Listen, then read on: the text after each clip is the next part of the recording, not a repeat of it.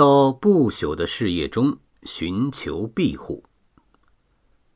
一个人命中的最大幸运，莫过于在他的人生中途，即在他年富力强时，发现了自己生活的使命。巴尔沃亚知道自己正面临着这样的赌博，不是在断头台上悲惨的死去，就是名垂千古。他得首先用收买的方法取得朝廷的和解。追认他的恶劣行动，篡夺的权利是合法和有效的。为此，这个昨日的叛乱者，现在却作为最最殷勤的臣仆，不仅给伊斯帕尼奥拉岛上的王家财务总管帕萨蒙特送去了科马格莱馈赠的黄金的五分之一。按照法律。这五分之一原是应该归于王室的，而且除了正式向朝廷进贡之外，还私下给财务大臣送去一大笔黄金，请求财务大臣能确认他在这块殖民地上的司令官职位。在谙熟世故、玩弄手腕方面，他可比刻板耿直的法学家恩西索有经验。财务总管帕萨蒙特虽然对此没有任何权限，不过为了感谢那一大笔黄金，给巴尔沃亚寄来了一张实际并无价值的临时文书。与此同时，巴尔沃亚为了寻求各方面的保证，又向西班牙派去两名自己最可靠的亲信，以便直接向朝廷禀奏他为王室建立的功绩。和报告他从酋长那里探听到的重要消息。巴尔沃亚向塞维利亚报告说，他只需要一千兵力，就能保证为卡斯蒂利亚干出迄今一个西班牙人还从未干出过的许多事情。他将负责去找到那个新的海洋，和去占领那个终于找到了的黄金国。哥伦布答应找到，而始终没有找到的这个黄金国，他巴尔沃亚要去征服它。现在看来，对于这个叛乱者和亡命之徒，这个处于劣势的家伙来说，似乎一切又都变得有利了。然而，从西班牙驶来的下一艘船却带来一个非常坏的消息：他在叛乱时的一名同党。也就是他派到西班牙去向朝廷反驳被夺了权的恩西索所提出的控告的那个亲信回来报告说，事态的发展对巴尔沃亚非常不利，甚至有生命之虞。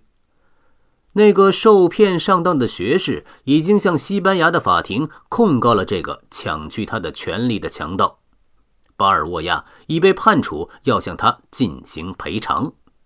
而另一方面，那个可能使他得救的关于附近南海情况的消息，却还没有送到西班牙。不管怎么样，下一艘船肯定会把一名法庭的人员送到这里，来清算巴尔沃亚的叛乱行为，不是将他就地正法，就是将他套上枷锁送回西班牙。巴尔沃亚心里明白，自己已经输了。在人们得到他的关于附近南海和那黄金海岸的情报以前，对他的判决就会执行。毫无疑问，当他的头颅滚到沙滩的时候，人们就会利用这一情报，将会有另一个人去完成他梦寐以求的事业，而他自己已经没有什么可指望西班牙的了。谁都知道，是他使那个国王任命的合法总督丧了命。是他擅自赶走了那个行政长官。如果仅仅把他投入监狱，而不在断头台上惩戒他的胆大妄为，那样的判决真可谓是万幸了。他不可能再指望有权有势的朋友，因为他自己已不再有任何权利。而他的最好的辩护人黄金声音还太微弱，不足以保证他得到宽宥。现在，只有一件事能挽救他免遭因大胆的冒险行为而受惩罚，这就是去干一件更为大胆的冒险事。如果他能在法庭的人员到达以前，在他们的捕役把他套上镣铐以前，找到那另一个海洋和那新的黄金国，那么他就有可能自己拯救自己。在这人类世界的近处，对他来说，也只有这样一种逃遁的方式：逃到显赫的行动中去，到不朽的事业中寻求庇护。于是，巴尔沃亚决定不再等待为了征服那未知的海洋而从西班牙请来的一千名士兵，同样也不再坐等法庭人员的到来。他宁愿带着那些为数不多但和他同样坚决的伙伴去从事这一伟大的壮举。他宁愿为了这一在任何时代都称得上是最勇敢的冒险行为而光荣死去。也不愿束手待毙，带着耻辱被拖上断头台。巴尔沃亚把该殖民地上的全体人员召集在一起，向他们讲明他要横越地峡的意图，同时也不讳言许许多多的困难，并且问他们谁愿意跟从他。他的勇气鼓舞了别人，一百九十名士兵。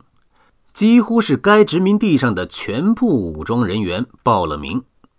准备工作用不了许多时间，因为那些人始终处在战争的状态。一五一三年九月一日，巴尔沃亚这个英雄兼匪徒、探险家兼叛乱者，为了逃避绞刑或牢房，开始了他的长途跋涉，到不朽的事业中去寻求。庇护。